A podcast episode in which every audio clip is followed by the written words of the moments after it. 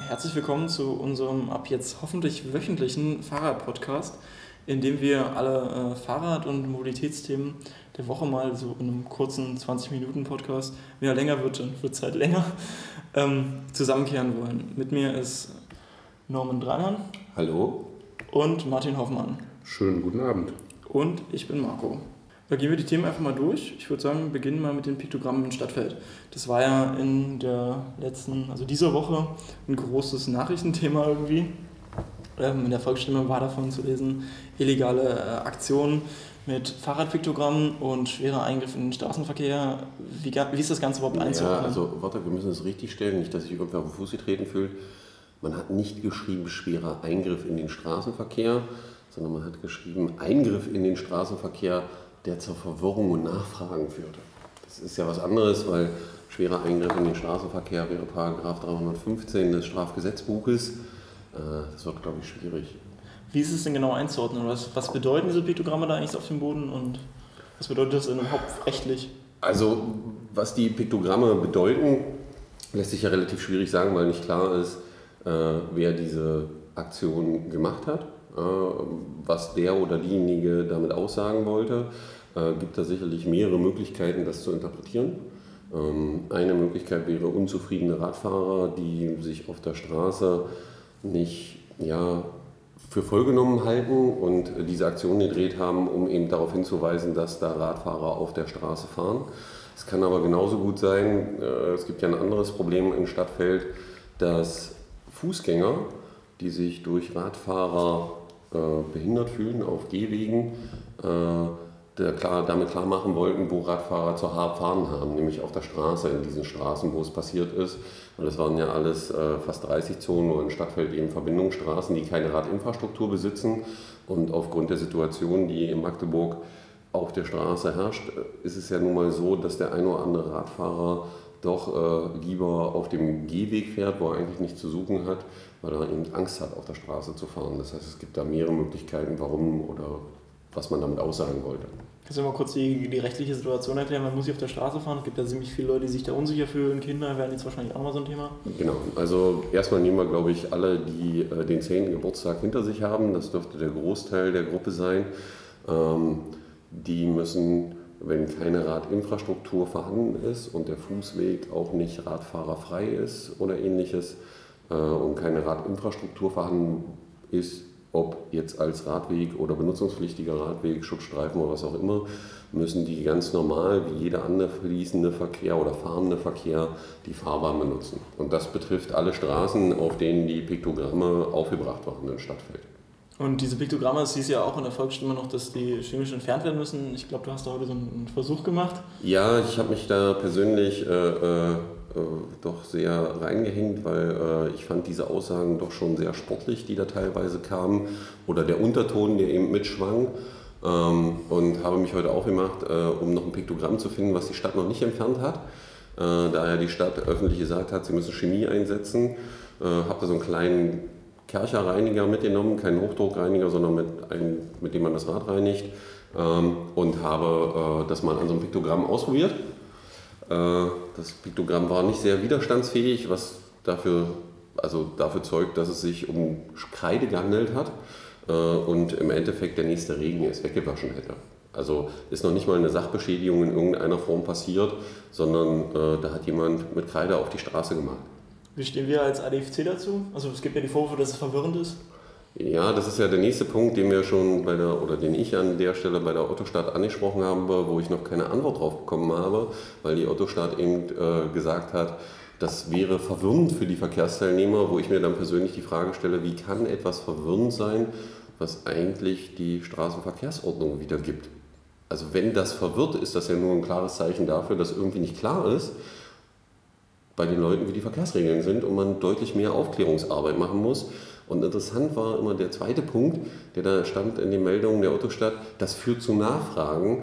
Äh, findet man, dass es belastend ist, wenn Bürger bei einer Stadt nachfragen, wie es gemeint ist und wie man damit umzugehen hat? Und ist es belastend für die Stadt, den Bürgern mitzuteilen, dass da Radfahrer auf der Straße fahren? Also es war schon eine sehr komische Reaktion, wenn man sich überlegt, dass auch Magdeburg äh, in letzter Zeit keine Möglichkeit auslässt zu sagen, wir wollen mehr Radverkehr, dann muss ich auch dafür also muss ich Dinge unternehmen, die dazu führen, dass die Leute auch sicher auf der Straße unterwegs sind und sich an die Regeln halten. Und dann muss ich die auch wiedergeben und kann dann nicht bei sowas, wo Bürger sich mal einbringen und auf ein Problem hinweisen, so reagieren und äh, mit Strafen drohen, mit finanziellen äh, äh, Folgen und alles sowas, die man einfach auf den Tisch haut, wo man doch die Frage stellen muss und ich persönlich starke Zweifel daran habe, dass man das, was man da aufbaut, im Off-Text der Nachrichten auch wirklich durchhalten könnte.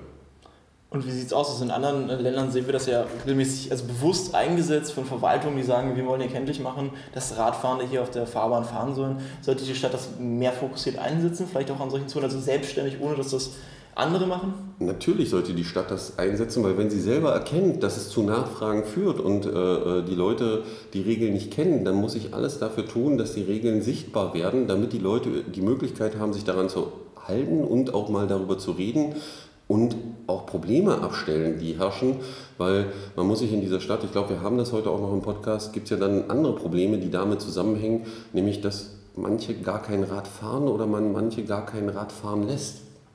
Ja, also wenn ich so an Kinder denke und solche Dinge, äh, wird das eben schwierig, weil, wie gesagt, wer, wer lässt denn frühmorgens äh, im Schulverkehr auf der Arnstraße, ist das glaube ich die große 50-Straße, die durch Stadtfeld geht, äh, seine Kinder zur Schule radeln?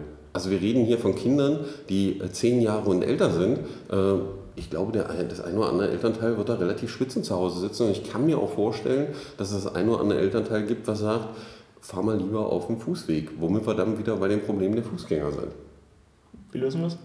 Ja, indem mehr Aufklärungsarbeit und man mehr sich dem Thema widmet, weil es scheint ja nicht nur unser Problem zu sein, sondern es scheint es ja noch mehr Bewegungen in der Stadt zu geben, die sagt, da muss sich was ändern, was sich ja auch schon gezeigt hat in Petitionen, in Eingaben zum Verkehrsentwicklungsplan, äh, wo tausende Eingaben zum Radverkehr kamen, wo die Leute Problemstellen genannt haben, die die Stadt bis heute nicht angefasst hat. Okay, wenn es zu dem Thema nichts mehr geht, haben wir das nächste, das äh, auch so ein super Aufregerthema, besonders in den sozialen Medien war. Es gab vor einiger Zeit ähm, einen etwas ja, umfangreicheren äh, Fahrradartikel in The Dates. Ähm, mag einer von euch beiden ja vielleicht nochmal kurz einordnen und sagen, worum es ging und, und warum es so viel ja, Widerhall dazu gab in den sozialen Medien?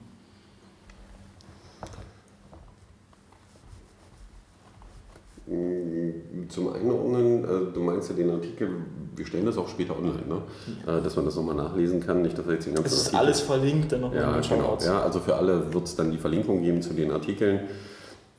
Äh, es gab ja einen Artikel in der Dates, wo die Dates mit Herrn Dr. Scheidemann, unserem Beigeordneten für den Straßenbau und Bauen in der Stadt überhaupt, also den Chef des Stadtplanungsamtes und des Tiefbauamtes, mal so eine kleine Befahrung gemacht hat und das Thema erörtert hat, wie es zum Radverkehr vorangeht in Magdeburg. Ja, also das ist ja der Artikel und das war Grund so der Tenor und die Aussage ist eben, die Herr Dr. Scheidemann trifft, dass das alles gar nicht so verkehrt ist und wir uns sehr positiv voranbewegen und äh, ja, da werden dann ein, zwei Beispiele genannt, die in letzter Zeit gebaut wurden, ähm, die da positiv hervorgehoben werden. Zum Beispiel? Ja, da ist ja äh, das Bild im Artikel ist ja Herr Scheidemann auf dem neu angelegten Fahrradschutzstreifen auf der Schönebecker Straße Höhe Gewächshäuser, äh, auf dem er fährt. Das sind ja so circa 200, 300 Meter, die neu gemacht wurden, ähm, die auch sehr gut sind, die sehr gut funktionieren. Ich benutze den fast tagtäglich. Ähm, man darf eben nur nicht eins machen, man darf sich nicht das Ende und den Anfang aktuell angucken. Die sind dann wieder sehr, sehr schwierig und äh, komisch gelöst. Was heißt denn sehr, sehr schwierig? Ja, das Problem ist, dass dieser Schutzstreifen auf einem Fußweg radfahrerfrei endet, was dann wieder bedeutet, dass ich da als Radfahrer, wenn ich das mache, eigentlich nur Schrittgeschwindigkeit fahren darf und er direkt in eine Straßenbahnhaltestelle führt, nämlich die Warschauer Straße müsste das sein. Das ist schon sehr schwierig. Und wenn ich mich als Radfahrer dann an die Verkehrsregeln halten will, dann muss ich von diesem Radschutzstreifen oder von dem Radfahrstreifen auf die Fahrbahn wechseln, auf der Schönebecker Straße im Berufsverkehr, um dann weiter die Schönebecker Straße runterzufahren. Das ist jetzt nicht so ein leichtes Thema bei dem Verkehr, der herrscht. Ja, also jeder, der die Situation kennt, weiß, dass das äh, dann eben wirklich eine Herausforderung ist. Und da haben wir wieder das Thema, Ähm, da fahren dann eben auf der Straße wieder nur diejenigen, die sowieso äh, Rad fahren, weil sie mutig sind und äh, es eben von der Benutzerfreundlichkeit alles andere als toll ist. Also von daher ähm, ja, hat man da einen schönen Ausschnitt gezeigt, aber das Vorher-Nachher äh, eben ausgeblendet und das äh, findet sich eben an anderen Stellen in der Stadt auch so. Ja, und dann werden eben äh, positive Beispiele, also ich finde schön, dass die Stadt das erkennt, weil da sind ja dann solche Dinge drin in einer Überschrift Stadt, vom Stadtrand in 15 Minuten in der Innenstadt. Das stimmt ja auch alles und das ist ja auch das Positive, was Magdeburg eben so fahrradfreundlich machen könnte, dass wir relativ ebenerdig sind, ohne große Erhebung und wir relativ schnell den Punkt erreichen in der Stadt, gerade in der jetzigen Verkehrssituation. Ähm, ja, dann werden aber solche Beispiele aufgeführt wie tempolimitiert äh, der Lorenzweg auf 30, das ist schon seit Jahren so. Äh, wenn einer Spaß haben will, fährt er da früh morgens mal lang im Berufsverkehr im Lorenzweg bei 30 oder versucht da mal 30 zu fahren, das ist lustig. Ja? äh, ist dann nicht mehr so schön, wie es sich anhört. Äh, dann äh, äh, sind hier so breite Radtrassen entlang der B1. Das, äh, ja, also die Radwege sind jetzt nicht so positiv, wenn ich an den Uniplatz denke, den die B1 quert. Da gibt es sehr viele Problemstellen, die in der Stadt auch bewusst sind. Ähm, natürlich hebt die Stadt hier ihren äh, Radweg an der Elbe entlang, also den Elbe-Radweg, so ein bisschen wie ein Schnellweg wo man aber aufgrund der Konstruktion gerade für äh, ja, Weltzeituhr und so sagen muss, dass es am Wochenende da zu starken Problemen führt, die man unbedingt lösen muss. Und wenn man dann weiterliest, äh, dann wird eben zum Beispiel unsere Petition relativiert, wo wir ja relativ viel Geld fordern für den Radverkehr. Also das heißt relativ viel Geld. Wir fordern 8 relativ Euro. Wenig. Das Mindestmaß. Das Mindestmaß. ähm, und äh, ja, die Stadt sich dann äh, auf die Position zurückführt, oh, zurück bezieht, so nach dem Motto, na, wir bauen ja gerade ganz viel, das dürfte der eine oder andere ja mitbekommen haben, das dauert auch alles ein bisschen länger als geplant. Und dann solche Sachen wie äh, die Baustelle am Tunnel als positives Beispiel gewertet wird, wo man sagen muss, äh, wenn man die Pläne kennt und es fertig ist und wir am Ende vom 1 Meter breiten Radweg und Fußweg reden, wo der Tunnel wieder hochkommt am City Carré Richtung Innenstadt, das ist nicht radfahrerfreundlich, was man da baut. Ja, auch wenn man das gerne so darstellt, aber das wird nicht die Realität sein am Ende. Äh, und dessen muss man sich auch bewusst sein. Und das betrifft viele Sachen, weil auch die ÖPNV-Investitionen, die wir sehen in die MVB, äh, auch da gab es viel mehr Möglichkeiten für den Radverkehr zu tun, äh, die man gescheut hat und bis heute nicht durchgesetzt hat. Beispiel? Naja, die, wer es kennt von uns, den Vorschlag, den RS1 zu bauen, also den Radschnellweg durch Magdeburg, ähm, die Strecke Richtung Norden vom Damaschkeplatz aus besitzt einen drei Meter breiten Wartungsweg, wo wir dafür gekämpft haben, dass er asphaltiert wird. Äh, da konnte man sich nicht zu durchringen. Das heißt, da wird ein Schotterweg sein, der ein Tor hat und den man nicht benutzen kann, der aber eine kreuzungsfreie Schnellverbindung wäre im Anschluss der Glasieranlage. Aber ja, das sind eben Dinge, auf die man sich zurückzieht, wo man nichts unternimmt. Ein anderes Thema, was wir heute noch haben, das schließt eigentlich sehr gut daran an, ist ja der Elbe-Radweg und dessen Beleuchtung. Da, es war ja eigentlich mal ein Projekt, was in Planung bzw. schon relativ weit gereift war, aber jetzt nicht stattfindet. Ja, Elberadweg, äh, auch so ein Thema, da hat man die ganze Zeit erzählt, wir beleuchten den Elberadweg äh, von der Hubbrücke aus Richtung Mückenwirt, äh, der doch sehr, sehr dunkel ist nachts und sicherlich bei dem einen oder anderen Radfahrer wie auch Radfahrerin dazu führt, dass man ihn ungern nutzt. Ja, gerade auch in der dunklen Jahreszeit, wo auch dieses Jahr relativ viele Radfahrer unterwegs waren äh, und es ja relativ frühzeitig dunkel wird, äh, ist das da eine problematische Stelle, weil es ist wirklich sehr, sehr dunkel und selbst wenn die Beleuchtung an den Rädern besser wird, wäre doch eine Beleuchtung sehr, sehr angenehm. Ja. Und die Stadt hatte ja an anderen Stellen gezeigt, dass äh, bei Fahrzeugen, die deutlich mehr Beleuchtung hatten, man so eine Beleuchtung eingeführt hat. Äh, und das also beispielsweise heißt es konkret auf... Auf dem Magdeburger Ring, ja, äh, wo man plötzlich äh, das Geld hatte, um zu beleuchten. Und ja, jetzt lässt man es so klang und also so leise sagt man, nee, der, die Baubikon gibt das Geld nicht, wir haben es auch nicht und vielleicht dann mal 2020, 21, 22, 23. Also vielleicht, wenn wir das Geld im Haushalt finden, machen wir das dann mal. Wie äh, viel Geld reden wir denn eigentlich? Das kann ich nicht sagen. Also es standen, glaube ich, keine Zahlen drin im Artikel, was es am Ende kosten würde. Aber es ist im, Vergleichbar, im Vergleich lächerlich zu den Ausgaben, die wir sonst so tätigen. Und jetzt wurde ja gerade die, die neue Elbpromenade, oder sie wird, glaube ich, bald eröffnet. Sie ist eröffnet worden am Mittwoch. Sie ist am Gestern. Echt? Ja. Also gestern, aber wir nehmen am Donnerstag ja. auf. Ähm, Wie ist denn da der Zustand? Ist das da dann schon eigentlich angemessen jetzt für Radfahrende? Die Stadt wird da, glaube ich, von ihrem eigenen, was heißt von ihrem eigenen Erfolg? Also ich glaube nicht mal, dass das gewollt war, sondern sie wird davon überrollt, dass es eine extrem gute Strecke ist für Radfahrer, gerade im Pendelverkehr von morgens zur Arbeit und wieder zurück. Alle, die es nutzen können, haben, glaube ich, den schönsten Arbeitsweg, den man sich vorstellen kann äh, und kreuzungsfreisten und stressfreien. Aber äh, sie werden da überrannt von ihrem eigenen Erfolg, weil die Breiten einfach nicht reichen an vielen Stellen, äh, äh, die eigentlich auch irgendwo vorgeschrieben sind. Aber das hat man eben alles so ein bisschen vernachlässigt. Das ist das, was wir heute immer noch im Planungsverfahren feststellen, wenn wir die Regelmaße fordern oder auch das darüber hinaus, weil wir wissen, was ein Radfahrer unterwegs ist, macht man eben die Mindestmaße am Ende, was dann zu den Konflikten führt. Wann können wir jetzt genau damit rechnen, dass vielleicht mal dieser äh, Radweg beleuchtet wird, der ja recht wichtig ist für Pendler? Also ich würde jetzt mal tippen. Das dauert noch. Das dauert noch. Also wir werden dann 2022 ein Konzept nochmal machen, ob das dann überhaupt Sinn macht. Wenn das dann da vielleicht rauskommt, dass das vielleicht Sinn machen könnte, dann müssen wir bestimmt nochmal ein Konzept machen, wie macht man das dann? Ja. Und dann müsste man das noch planen. Und vor allen Dingen müssen wir erstmal warten, bis der Verkehrsentwicklungsplan beschlossen wurde. Damit es das Radverkehrskonzept äh, gibt. Damit dann das Radverkehrskonzept und dann kann man vielleicht auch nochmal über die Beleuchtung sprechen. Ja. ja. Also es könnte noch eine Weile dauern. Äh, 2030 weiß ich gar nicht, wie alt ich bin. Ja? Dann Will ich jetzt hier nicht ausrechnen. Äh, waren das, glaube ich, unsere Themen für diese Woche, die wir jetzt aktuell auf dem Schirm hatten. Ähm, Martin, du wolltest noch mal einen kurzen Werbeblock anmachen. Wie geht's weiter? Was steht nächste an? Wo könnte man sich noch was äh, Cooles zum Radverkehr in den nächsten Wochen anschauen? Ja, genau.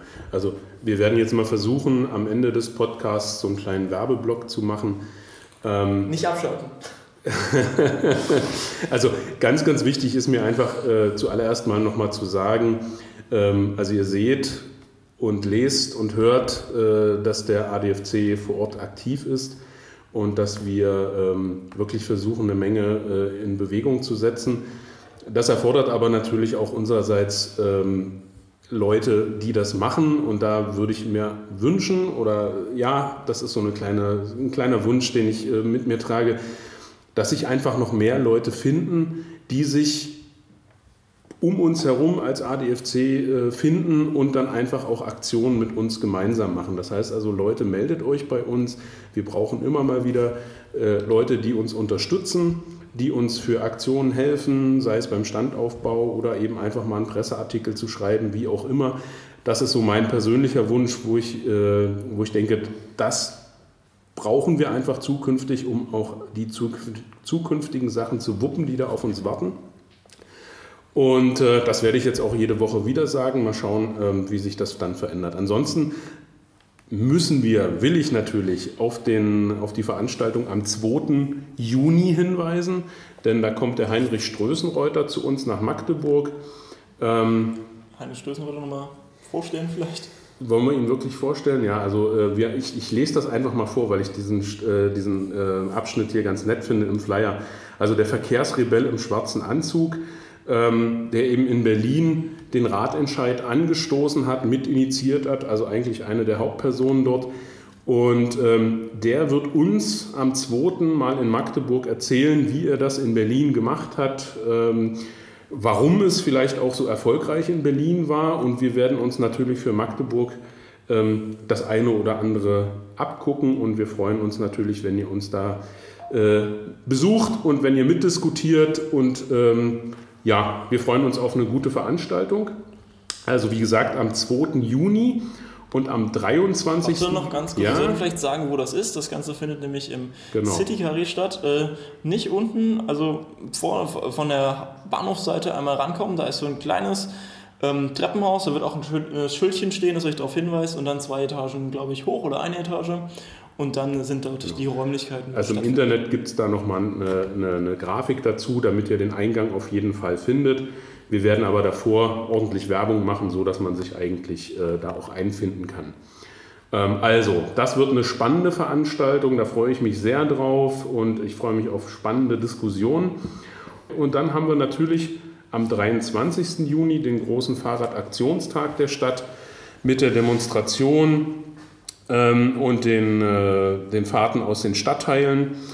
Und äh, das erste Mal jetzt in diesem Jahr die Premiere. Wir machen das Ganze dann im Stadtpark. Also dort äh, haben wir dann äh, mehr Möglichkeiten, um uns zu bewegen. Dort gibt es dann ganz viele, äh, also eine Bühne mit Musik und wir werden ein paar äh, Stände haben, wo man sich zum Thema Radverkehr informieren kann. Also auch das schon mal in den Kalender eintragen. Am 23. Juni ist der Fahrradaktionstag in Magdeburg mehr Informationen dazu auch online und wir werden euch nochmal im Vorfeld auch nochmal genau informieren, wo ihr alles findet, wann, wo ihr wie sein müsst. Genau. Ja, und weil das hier der erste Podcast ist, ist das immer so ein bisschen unvorbereitet. Äh, mir fällt nämlich gerade noch was ganz Wichtiges ein. äh, und zwar, äh, ich hoffe, wir werden es auch verlinken, äh, die Aktion auf, der, auf dem Bericht, wo ihr den Podcast findet. Ähm, nämlich das Thema nächste Woche ist ja so mit, äh, wir gucken mal, wer irgendwo falsch steht. Ja? Stimmt, ganz vergessen. Ja, ganz, ganz vergessen, ganz ein wichtiges Thema. Äh, immer wieder ein beliebtes Thema, gerade auch in Stadtfeld, um den Bogen wieder zu kriegen an das Anfang des Themas. Ähm, da gibt es ja so Menschen, die parken ihre Fahrzeuge an Stellen, wo die jetzt vielleicht nicht ganz so optimal stehen. Da gibt es ja immer wieder Aufregungen, ja, äh, darf man das jetzt sagen oder darf man das nicht? Man muss das sagen, weil diese Fahrzeuge behindern und gefährden Menschen, wenn sie dort stehen. Ja, das eine ist, dass Leute nicht über die Straße können, die vielleicht darüber weg müssten, wie Kinder, Ältere, die bestimmte Wege brauchen, äh, dass man mit dem Kinderwagen da nicht durchkommt, dass der Radfahrer nicht über seinen Radweg kommt, den er gerne benutzen würde, weil da jemand drauf parkt.